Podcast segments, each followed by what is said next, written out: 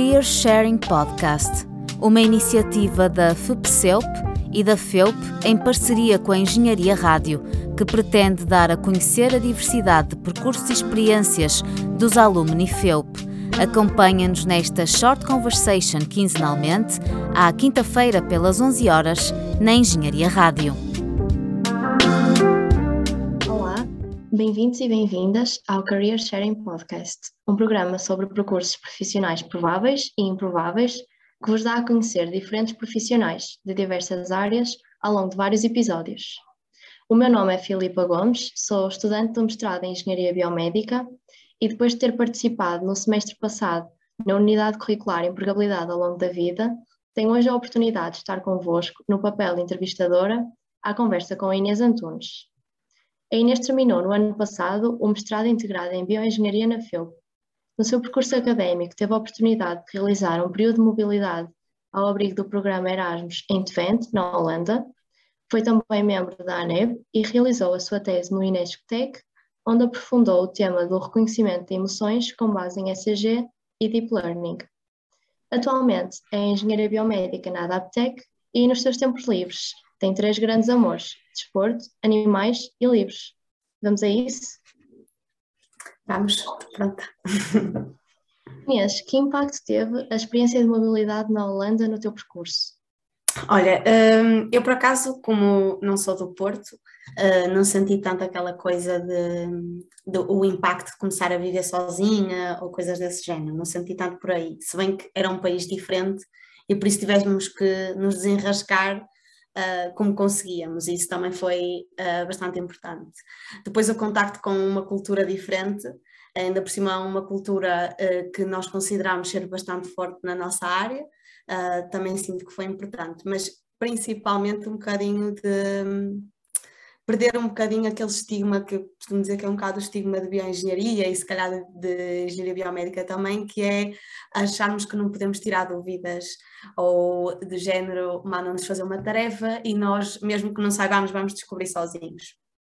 Então foi assim um preview muito bom um, da tese, por isso eu tinha um orientador, tinha um estágio, um projeto para fazer um, e tinha que, a par com o meu orientador, ir desenvolvendo o meu projeto. Claro, o trabalho era do meu lado, mas ele estava lá para orientar, para me ajudar, para tirar dúvidas e tinha que ser uma conversa uh, aberta entre os dois. Uh, e acho que foi muito importante porque depois o mindset com que eu fui para a tese de mestrado e a relação que criei logo desde o início com o meu orientador e com o tema foi muito, muito mais fácil. É, pronto, e depois, claro, acho que para todos os estudantes é importante ir de Erasmus porque dá-nos uma visão completamente diferente do que é estar noutro país, do que é uh, trabalhar em áreas que, por exemplo, aqui não são tão desenvolvidas. Uh, no meu caso, trabalhei com exoesqueletos, que era algo que me interessava e que aqui não iria conseguir. Um, portanto, aconselho qualquer estudante, seja de engenharia biomédica, seja de outra área, uh, a fazer Erasmus. E relativamente à tua participação na ANEB, que competências é que achas que desenvolveste enquanto membro da associação? Uh, em termos de competências, uma pessoa pensa logo em soft skills, não é? Quando pensa numa, numa associação, e acho que, que está correto, porque senti bastante que, que teve que me pôr ali um bocadinho mais confortável em diferentes cenários. Eu tive três anos na, na ANEB, por isso acabou por ser a maior parte do meu tempo de, de faculdade, e à medida que os anos iam passando, Uh, para além de estar mais confortável, a ANEP tem uma coisa que é dar-nos a possibilidade de subir numa, numa determinada hierarquia e tu começas a ter mais responsabilidades no início começas por ser apenas um colaborador, que o trabalho é-te dado, é-te estipulado o tempo para esse trabalho, depois começas a, se calhar, és colaborador do departamento e também estás noutro, por exemplo, Conselho Fiscal, que, foi o meu caso, ou MAG, ou algo do género, ou seja, tens essa responsabilidade acrescida, e depois, no meu caso, o meu último ano foi como diretora do departamento de Ensino e Ação Social, em que era eu que estipulava o que é que uh, ia ser feito, o que é que não ia, qual o tempo que as coisas iam demorar a ser feitas, a quem é que ia delegar o trabalho, por isso sinto que foi bom para organizar e conseguir organizar o trabalho e também ganhar muito mais soft skills, não só em relação aos meus colegas da, da ANEP, porque nós a maior parte não nos, não nos conhecíamos pessoalmente no início, uh, mas também, por exemplo, uh, o meu departamento era muito responsável por entrevistas, entrevistas deste género uh, e por outros roundtables e coisas do género, em que temos que nos pôr em contacto com, com entidades pronto, à parte e daí que não, que não conhecíamos e acho que isso depois traz muitos, muitos benefícios, uh, seja para arranjar estágios, seja a nível de Erasmus, depois a nível de, de emprego também, ficamos mais confortáveis até em apresentações da faculdade, uh, tem muitas vantagens. Atualmente és engenheira biomédica na Adaptec, não é? Como é que chegaste até esta função? Quais é são os principais desafios que tu encontras? É, assim, o meu percurso foi um bocadinho atribulado, assim, nesta sequência dos últimos meses, passaram a correr e foi, não foi nada linear. Um, eu acabei a, o meu mestrado em julho e depois decidi, ok, agora vou tirar aqui uns mesinhos para descansar. Uh, e depois em setembro comecei à procura de trabalho e eu sabia uh, as áreas mais ou menos que, que gostava mais. A Adaptec estava dentro de, dessas áreas, estava dentro das empresas que mais me chamavam a atenção porque acho que é uma daquelas empresas que muita gente da nossa área conhece, está em constante contato com a academia. E então, entre, este, entre, entre estas que, que, me interessavam, eu comecei a fazer os recrutamentos. Um, e inicialmente a Adaptec um, até estava com o recrutamento um bocadinho mais atrasado e eu acabei por receber outras propostas e no início uma pessoa está com aquele, aquela pressa de começar a trabalhar, de começar a, a ser independente e a fazer o, o, next step que vem a seguir a acabar o curso. Um, e como eles estavam assim atrasados, eu até acabei por aceitar outra, outra posição noutra empresa e comecei a trabalhar nessa empresa em dezembro. Mas ficou sempre aquele, aquele bichinho de não ter concluído o recrutamento e de se calhar ainda haver essa oportunidade, porque a vaga ainda estava por, por preencher, e decidi, pensei, eu não tenho nada a perder neste momento, eu já estou a trabalhar, por isso posso perfeitamente acabar o recrutamento, mesmo que seja uma coisa mais demorada ou não, e então decidi uh, concorrer de novo para terminar esse recrutamento que tinha ficado a meio. E, e pronto, contactei uh, a pessoa de, de RH uh, e demos seguimento ao recrutamento e, e depois acabei por ficar. Uh, a, a, segunda parte da tua pergunta era, era qual? Podes repetir? Era quais é são os principais desafios que tu encontras na tua posição? Uh, ou seja, até chegar à posição, portanto, fases de recrutamento ou na posição atual? Mesmo na, mesmo na posição atual, sim. É, pronto, acho que se calhar é o facto de nós sairmos da faculdade com aquela sensação de que não sabemos nada, mas isso, isso eu começo-me a perceber que é toda a gente e que por isso ninguém se tem que sentir mal ou qualquer tipo de síndrome de impostor, que é completamente normal. E por isso, quando entramos no meio profissional, é um bocado um bombardeamento de informação, um, de coisas que nós nunca vimos, nunca utilizamos, outras coisas que já vimos e utilizamos, mas tão brevemente que não nos sentimos seguros, se calhar, para fazer aquilo sozinhos. Um, e o desafio é todos os dias pensar, ok, eu não sei nada, e todos os dias perceber, ok, eu já sei mais alguma coisa. É uma aprendizagem constante e, e nisso também acaba por ser bastante gratificante. Que ferramentas de apresentação ao mercado, como CV, carta de motivação ou LinkedIn, é que consideras terem sido mais eficazes no teu caso? É assim, sinceramente, acho que o LinkedIn está a ter cada vez mais um, um, impacto grande, porque as pessoas estão a fazer muito recrutamento a partir de LinkedIn. Uh, e eu, a partir do momento em que comecei à procura de emprego, até pus o Premium, porque nos permite contactar diretamente pessoas que, que, não, que não seguimos. E acho que isso foi, foi uma ferramenta muito importante para mim.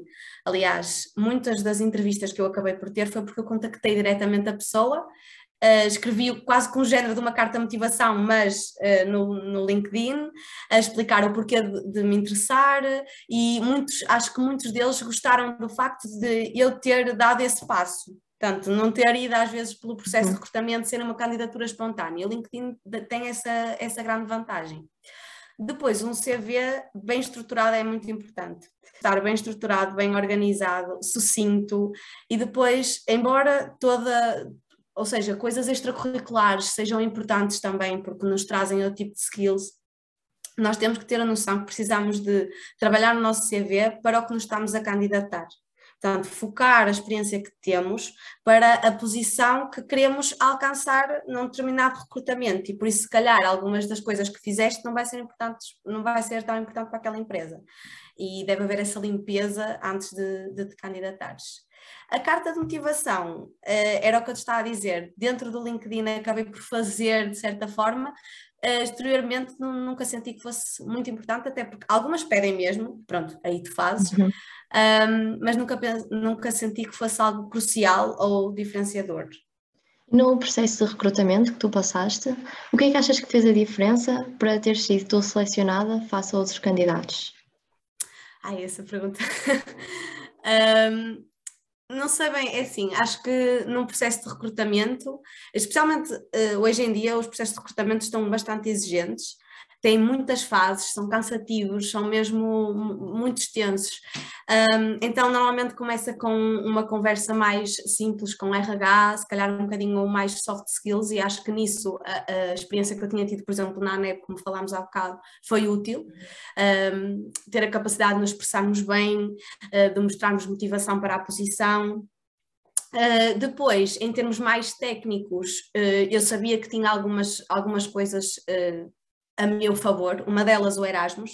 Cada vez mais as empresas dão atenção a pessoas que fizeram Erasmus onde fizeram. A Universidade de Vento é uma universidade conceituada. Eu tinha trabalhado na área das ortóteses, que não é a mesma área das próteses, ou seja, não é a mesma área cada aptec, mas trabalhei com gate analysis, trabalhei com algumas coisas uh, que se tocavam, que tinham pontos em comum.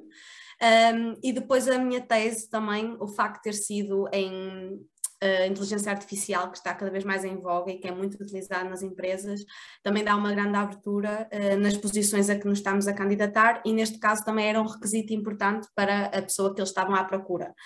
E por isso acho que se calhar essas três coisas combinadas, ou seja, um bom fit a nível técnico e uma boa capacidade de comunicação e de soft skills com as pessoas que estavam lá, uh, acabou por fazer com que isto resultasse e, e eu ficasse lá. Qual é que foi a pergunta mais difícil que já te fizeram numa entrevista de emprego? Olha, eu por acaso uh, não, é, não foi uma entrevista de emprego, foi uma entrevista de, de, de, tese, porque algumas, por exemplo, quando queres fazer tese numa empresa, algumas têm processo de, de recrutamento. Um, e foi uma fase final e eu não sei se foi só uma pergunta, mas uh, toda aquela entrevista foi assim perguntas muito disruptivas, coisas para testar o teu raciocínio e que me apanharam de surpresa no início, que eu não estava nada à espera. E eu lembro-me que uma delas foi: quantas vezes tens que dobrar uma folha para fazeres a distância daqui à Lua? E eu, eu na altura fiquei, eu só me lembrava, ok, dois levantada N, porque está a dobrar, não é? Mas depois era tipo, é suposto eu saber a distância daqui à Lua. Uh, depois lembro-me que também nessa entrevista havia um jogo que ele me explicou as regras e dizia uh, quantas jogadas tens de jogar para me ganhar. Achas que, acho que essas foram as perguntas assim mais, mais complicadas. Quando são assim coisas mais abertas ou coisas de expectativas, assim, esse tipo de conversa se calhar um bocadinho mais uh, men menos, ou seja, um bocadinho mais abstrato, uma pessoa vai conseguindo respondendo, vai, vai conseguindo pensar uh, e, e, não sendo tanta pressão. Agora, questões assim de raciocínio puro na hora, uh, essa entrevista foi, acho, acho que nunca me vou esquecer dela. Uh, Por que decidiste realizar a tua tese no contexto da Inesctec? Eh, eu, quando fui fazer a minha tese, quando fui para decidir o tema da minha tese, não sabia muito bem uh, o que queria. Ainda pensei trabalhar mais uma vez na área mais de ortóteses uh, e havia um dos temas que, que eram propostos e estavam na lista, que era desse género, mas se calhar também um bocadinho por causa da Erasmus eu dava muita importância ao orientador, porque um bom orientador é metade do uhum. trabalho feito para teres uma boa tese. Um, e na altura uh, eu vi algumas, alguns temas que me pareciam interessantes e a parte de reconhecimento de emoções chamava-me a atenção. Tinha a inteligência artificial, que era algo que eu queria experimentar por saber, saber que está muito.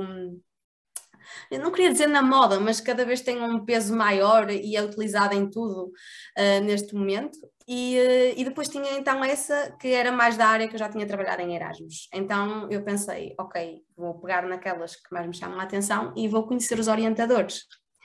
Um, e do INESC, eu, eu tive uma, uma entrevista, portanto, tinham, tinham fase de entrevistas e conheci-o logo, gostei bastante dele.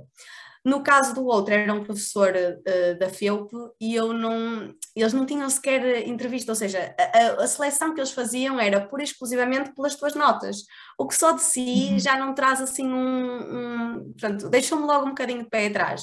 Então eu contactei esse professor e disse que o queria conhecer e fui conhecê-lo ao gabinete dele uh, e a conversa era, era só de um lado, portanto eu fazia imensas perguntas e sentia que ele não estava minimamente interessado em saber nada sobre mim, não queria saber qual a minha motivação, o que é que eu sabia ou o que é que eu não sabia. E eu pensei, isto não vai funcionar.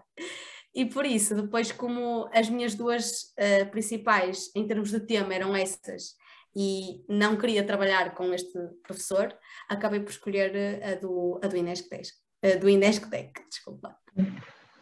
Enquanto estudante, tiveste então a oportunidade de ter contacto com o tecido empresarial através do estágio que realizaste e, nesse caso, ele foi essencial no teu percurso. Estás a falar do estágio de Erasmus? Sim, sim, no estágio que realizaste. Sim, sim, foi. Acabou por ser, eh, porque, primeiro lá está, é o que eu te estou a dizer, dão mesmo muita atenção se tivesse essa experiência fora. No caso específico da Adaptec, acho que me deu uma maior noção de algumas coisas com que eles trabalham diariamente, porque trabalhei nessa área, era uma área que já me chamava bastante a atenção. Um, e depois também aquela situação de, acho que é o primeiro momento em que tu estás a fazer um projeto teu, tens uma determinada uh, independência que depois se vai repetindo e propagando ao longo dos anos. Tu começas com o Erasmus e depois a tua tese vai ser assim e a tua vida profissional também é um bocadinho assim. Tu tens as tuas tarefas e, claro, sempre com assistência externa, mas com uma autonomia um, ehm, e ao mesmo tempo uma comunicação com quem está à tua volta.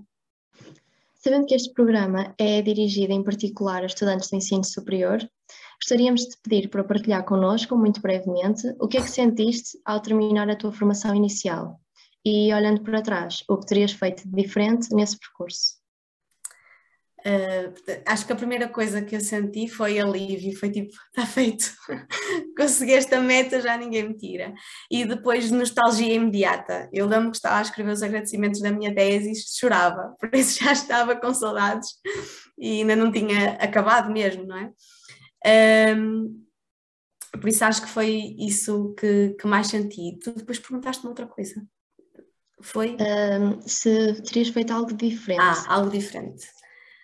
É assim, uh, acho que não, porque eu sempre, pronto, não sei se é o teu caso, mas acredito que seja o de muita gente. Bioengenharia, engenharia biomédica, estas, estas áreas muito um, alargadas e com um conhecimento muito diverso, têm muitas vezes estudantes que não sabem bem o que querem, ou não, não têm assim um percurso muito definido para a sua vida, gostam de muita coisa, e esse era o meu caso. Então eu era aquela pessoa que todos os anos ficava na dúvida se tinha ido para a coisa certa, se não tinha, se ia ser realizada, se não ia, depois gostava de outras coisas e se, e se eu devia ter escolhido outra coisa, mas não há um trajeto completamente certo, nem há algo 100% para nós, e hum, olhando para trás, acho que foi uma escolha bastante acertada. Uh, Sinto-me realizada e sinto que se calhar se mudasse o que, quer, o que quer que fosse, se calhar não estava onde estou hoje. E como gosto muito de onde estou hoje, a resposta é que não mudava nada.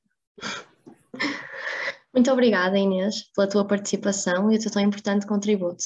Terminamos assim o 16 episódio desta temporada do programa Career Sharing Podcast. A quem nos estiver a ouvir, Agradecemos igualmente o vosso interesse e convidamos-vos a ouvir em breve o próximo episódio. Até lá! Obrigada, obrigada pelo convite. Este podcast ficará disponível online na página da Engenharia Rádio e nas principais plataformas de streaming. Não percas o próximo episódio do Career Sharing Podcast. Até lá!